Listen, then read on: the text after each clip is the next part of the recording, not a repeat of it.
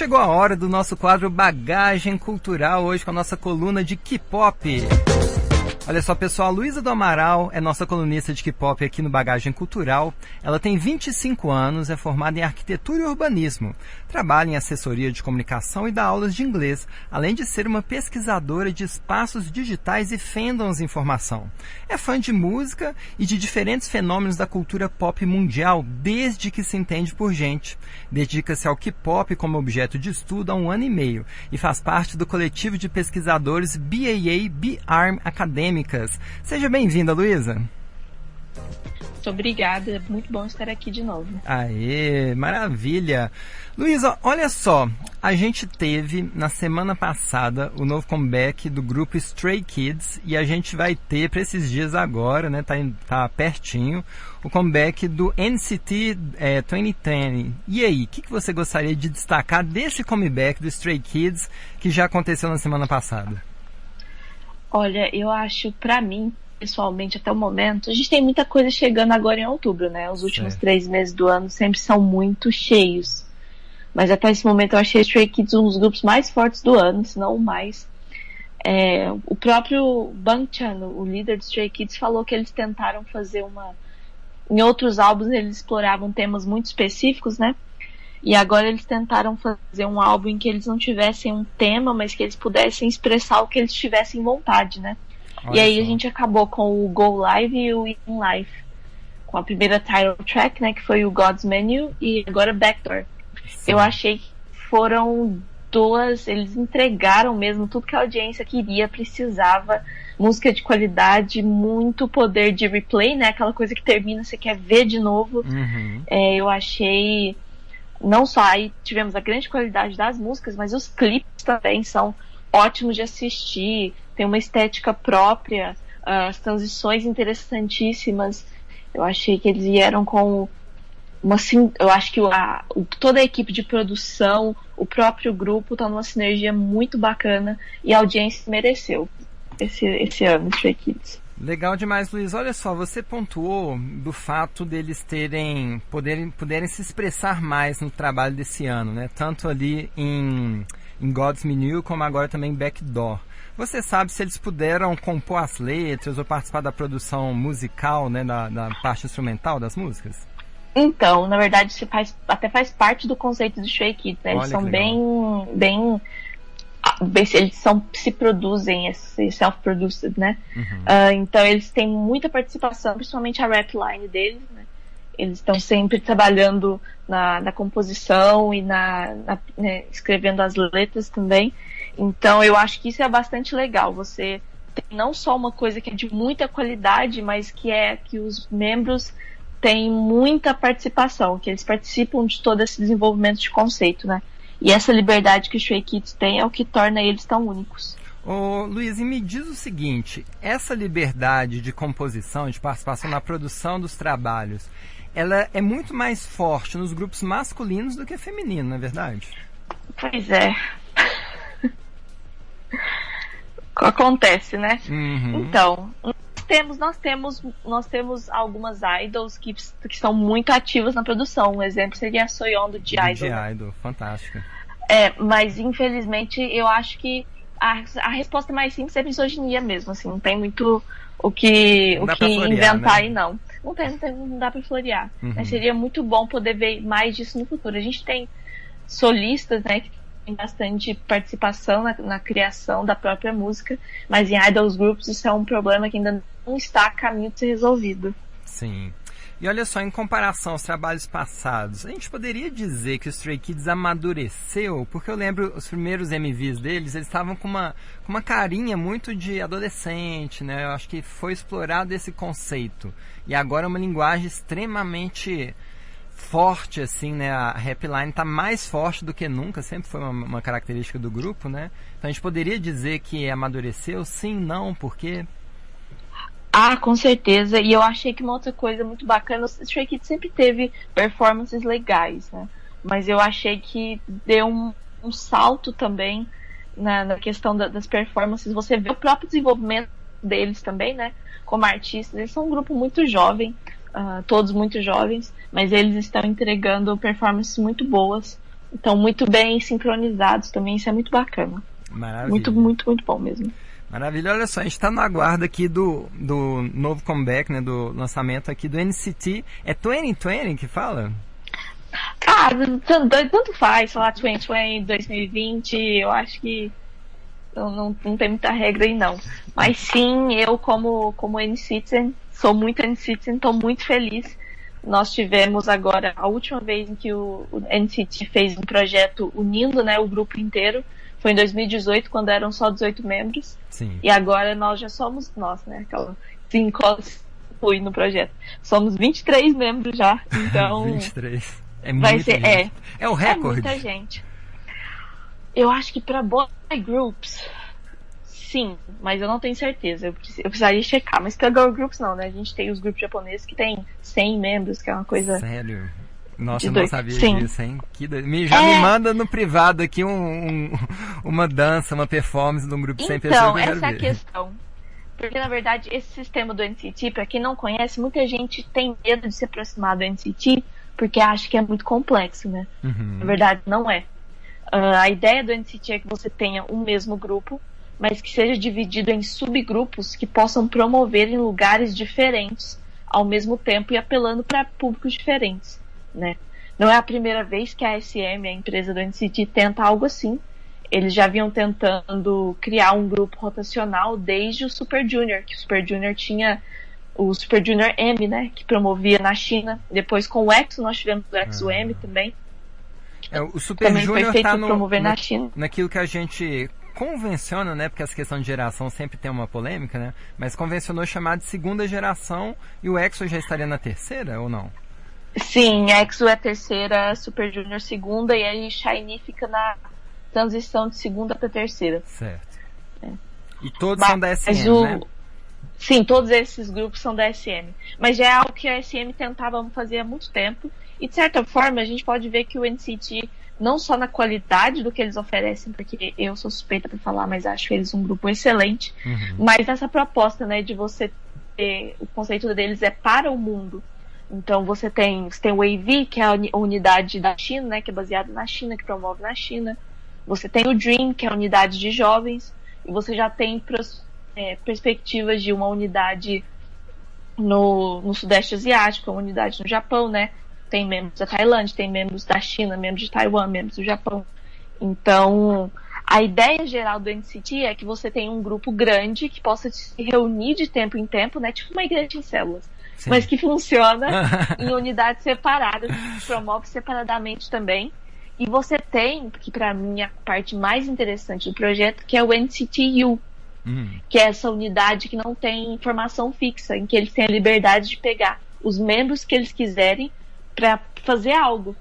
E eu acho que esse é o grande, um dos grandes potenciais, né? Porque o NCT, além de você ter todas as, as formalidades de um idol group, né? Você tem performance, você tem fã clube, etc. Você tem uma liberdade de explorar criativamente, artisticamente muito grande. Eu acho que o NCTU mostra muito bem isso, né? Você tem tanto performances em dupla como o Baby Don't Stop do Ten e do Taeyeon, mas você tem um- uma performance em grupo como Boss, você tem um trabalho solo como do Ten também que foi considerado como algo do NCTU, né? Então eu acho que é um grupo ser fã do NCT é uma experiência muito completa. olha só. Luiz, a gente tem muitos ouvintes, né, que entendem muito pouco ou, ou quase nada de K-pop. Então, para entender o NCT, eu queria que você explicasse o conceito de units, né, de units. Certo. Então, como eu falei, o NCT nós temos 23 membros agora, né? Uhum. É, mas esse- todos esses membros são a marca NCT. E todos esses membros, quando fazem esses eventos, que provavelmente serão bianuais, né? ah, de reunião, eles todos se reúnem e promovem juntos. Mas cada membro faz parte de um grupo separado que também é uma marca NCT, né? Como eu dei o exemplo, na verdade o melhor exemplo seria os Vingadores. Ah, Né, você é tem. ótimo. O exemplo é ótimo, porque você tem um grande time que são os Vingadores, né? Mas Aham. você tem você tem subtimes que atuam protegendo áreas diferentes. To- acho que todos os grandes times super-heróis também, nos Jovens Titãs, você tem os Titãs da Costa Oeste, os Titãs da Costa Leste, né? Aham. Todos são Titãs, A Liga mas da eles Justiça. então Sim, é a Liga da Justiça, mas eles estão defendendo territórios diferentes. A Sim. ideia do NCT é essa, né? de forma que você consiga maximizar o apelo e isso é inspirado no, no modelo japonês, né? Como eu falei, o grupo é, AKB48, uhum. que é o grande exemplo, foi criado para isso. Que a ideia, o conceito da AKB48 era de ter um grupo que pudesse pudesse performar no próprio local, né? Que tivesse uma experiência própria, de que eles teriam o próprio teatro uh, e os fãs pudessem frequentar esses lugares, e aí foi se expandindo o conceito. Mas o, a SM adaptou para a própria visão dela, que seria de ter grupos que pudessem expandir para mercados diferentes sob a mesma marca. Né? Certo. Então é, todos são da SM, né? Todo mundo que participa. Todos da, são da SM, sim. Todos são NCT. Certo. Então, só, é lógico, existe uma diferença entre você ser parte de uma agência e você ser parte de um grupo, né? Uhum. Então, se você pensa, por exemplo, nós temos o Super M, que é um grupo da SM, que tem vários artistas de diferentes grupos da SM. Né? É diferente do NCT. Para você ser parte de um grupo do NCT, você tem que estar sob essa marca, né? Então, é, o, eu, eu acho que realmente usar os Vingadores é um bom exemplo. E aí, de, tempo em tempo, membros diferentes se unem para fazer coisas diferentes, para entregar trabalhos diferentes, né? Mas todos sempre com muita, muita, muita qualidade. São todos excelentes artistas. E eu acho que o NCT faz, fez algo muito bacana na questão de música também, que é uma assinatura sônica muito muito única, né? Aquela música barulhenta, assim, você pensa, você olha Chain, ou Fire Truck, ou Kick It, né? Que é algo que eles fazem com muita qualidade, que é essa música que você coloca com o fone de ouvido e seu, seu orelha até treina. Um brrr, é verdade. Eu sou fã. Olha só, para dialogar um pouquinho com o universo dos, dos gamers, né, do, do, universo videogame, lá na época do arcade, que tinha os fliperamas, né, teve um primeiro, tinha lá Street Fighter e Mortal Kombat, eram os dois jogos de lutas, né. De repente, a Capcom, né, que é a empresa do que faz o Street Fighter, lançou Street Fighter versus X-Men, né, fazendo, na verdade, isso é um crossover, né, você mistura uhum. duas duas é, histórias diferentes e, e faz encaixar ali, né? Mas não, não, deixa de ser distante dessa proposta da Unity, né? Você pegar dois trabalhos diferentes e juntar num time só. Isso eu acho muito bacana. E vamos esperar, né? Quais são as suas expectativas para o próximo lançamento, hein? Que vai ser nos próximos dias? Eu acho que Ear o mais Party. bacana é, então, eu acho que o mais bacana é, é algo que a gente tem que entender é, o, o, o apelo de idol music não é simplesmente a música que está sendo lançada, é a experiência completa, né? Sim. Então você acompanhar todo, todo o material que está sendo lançado, todos os vídeos que eles. Uh, as viagens que eles fazem juntos, os, os, materiais que eles lançam, conteúdo né, de, de shows, de entrevistas, de, de photoshoots, de, fo é, de sessões de fotos, né, essas coisas todas. Então eu, eu tô esperando, eu, tem boas expectativas para a música, porque o álbum do NCT 2018, o Empathy, foi um álbum muito bom. Então eu tenho boas expectativas pro álbum. Mas eu acho que o mais legal vai ser chamar de Year Party é uma, é um nome muito bom, porque é uma festa mesmo, sabe? Sim. Você junta todo mundo, tem umas ah, brigas de família, sabe? Os fãs, tem que ter, né? É um sistema, tem que ter, os, é, é, um sistema, o sistema de rotacional, ele privilegia muito os, o, o fã solo, né? Que é fã de uma pessoa só e acompanha esse artista para onde ele for. Uhum. Então sempre tem briga. Mas é aquela coisa, é briga de família, você tá em casa. É muito divertido e para quem não acompanha o NCT ainda, eu recomendo muito aproveitar esse momento, porque é uma experiência muito bacana como fã. Maravilha. Agora são meio-dia e 29 minutos, estamos conversando aqui sobre K-pop com a nossa colunista Luísa do Amaral. Luísa, olha só, a gente falou aqui de, de grupos de duas empresas, né? O Stray Kids, que é da GIP, e o NCT, o 2020 ou 2020, que é da SM. Existe um, um, boato, né, uma máxima que diz que a JYP tende a escantear, dar menos valor para os grupos masculinos e na SM o contrário, mais valor para os grupos masculinos e menos valor para os grupos femininos. Isso é verdade? Qual é a sua percepção sobre isso? Olha, assim, sem querer ser, né? É, eu, eu acho que eu tendo a concordar. O, aconteceu que a JYP ela teve grupos é, girl groups muito, muito fortes, né? Você teve a Wonder Girls, teve Miss Safe, você teve até agora Twice, né? É. Então acaba que você teve grupos muito fortes e esses grupos fortes acabam construindo a marca, né? Da empresa. Agora, isso não quer dizer que a SM não teve grupos femininos fortes, principalmente considerando que Girl Generation uhum. veio da SM, né? Nós tivemos o FX também, FX que para mim que é o meu girl group favorito, é, veio da SM também, foi um grupo extremamente forte, grande, importante. Uh, o Red Velvet também, uh, também um grupo muito forte, mas eu, por, por, uma série de razões eu acho que acontece que o fato de a SM ter grupos femininos muito fortes não impediu que os grupos masculinos fortes ofuscassem um pouco, eu acho, às vezes no tratamento, né? Um, vai saber o que acontece por trás das câmeras, né? É, mas né? infelizmente né? acontece. É, mas infelizmente acontece. Mas eu sou eu sou suspeita para falar porque eu não só sou muito fã de Girl Generation, de FX e de Red Velvet, mas eu aprecio muitos conceitos delas também, aprecio muito o legado delas, né? Então é meio meio chato você ver. Ah, a SM também deu pro mundo a boa, né? Que é a, Sim, a grande rainha, a, a, a, rainha imperatriz do, do K-pop. Então é uma pena Infelizmente, eu acho, isso é uma opinião, né, tá? Não é um fato. Sim. Mas eu acho que, em geral, girl groups tem música melhor do que boy groups. Se uhum. você parar, eu escuto mais girl groups que boy groups hoje em dia, principalmente da segunda geração, Tiara, Cara. É, você tinha Dal Shabet, que é mais terceira geração, mas grupos muito, muito bons, assim. Então, eu acho que musicalmente os grupos de femininos eles sempre acabam se destacando mais. Mas infelizmente, isso não quer dizer que elas duram mais, né? Sim, é verdade. Voltando um pouquinho em algo que você falou, você falou que da sua expectativa para a era de Year Party, né, do, do NCT 2020. E aí, eu queria também dizer, né, para quem não, não, não acompanha muito, né, a cultura do K-pop, todo esse rolê, é o seguinte: você tem esse lançamento do MV. MV é clipe né? Então é um clipe, é uma super produção, entendeu? Bota né, as coisas ocidentais geralmente no bolso, né? De tão bem produzido, Sim. né? Uma cinematografia perfeita, uma produção milionária, inclusive, né? É, aí logo depois você tem um lançamento, você tem o, o, stage, né? Que é a apresentação no palco daquela música. Aí você vai ver a coreografia no palco, né, geralmente dentro de um programa das TVs lá, certo? Certo. Isso. Aí depois você geralmente tem o dance practice, né? Que é o pessoal nos estúdios fazendo os passos de dança para o pessoal já começar a aprender aquela dança. Aí depois você já tem mais. Então é, é quase.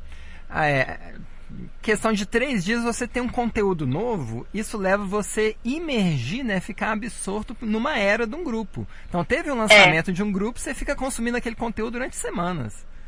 Sim eu acho que uma coisa que é bacana também, porque isso, a questão do, dos stages, eles fazem parte da cultura de music shows na, uhum. na Coreia do Sul.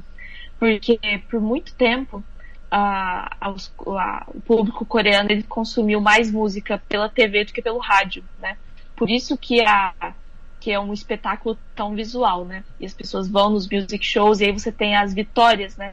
Inclusive o Stray Kids teve uma vitória em music show hoje essa vitória de music show quer dizer que Foi em questão de, de, vendas, de vendas, de votação, de naquela semana aquela música foi a campeã naquele programa específico, né? Ah, legal. Bacana. Então, e por conta disso, você ter esses vários stages, todo, toda a música que é lançada, ela já é pensada de forma que ela vá produzir uh, visuais diferentes para você fazer palcos diferentes, né? Então, é como, é como o sistema de promoção funciona. Quando você é um fã novo, demora um pouco, eu acho, assim, pra você se acostumar. Mas depois de um tempo, você fica até meio. Se você recebe menos do que você espera, é um pouco decepcionante às vezes, né? Uhum. te entendo, te entendo perfeitamente. Luiz, agora são meio dia 34, mas algum recado aqui pro público da, do Central Paraíso, pros K-Poppers da Chapada dos Veadeiros?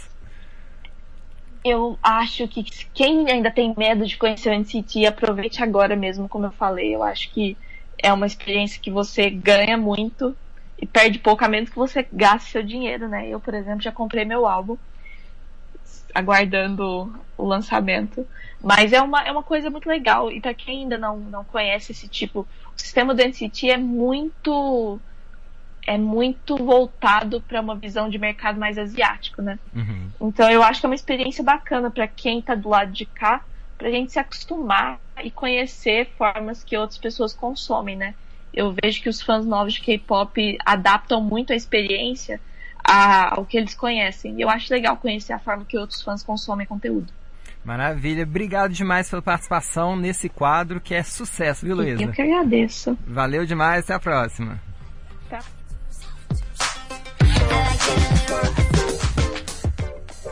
Muito bem, conversamos com Luísa do Amaral, ela que é pesquisadora BAA, B-Army Acadêmica e colunista aqui do Central Paraíso no quadro Bagagem Cultural, sempre falando sobre K-pop.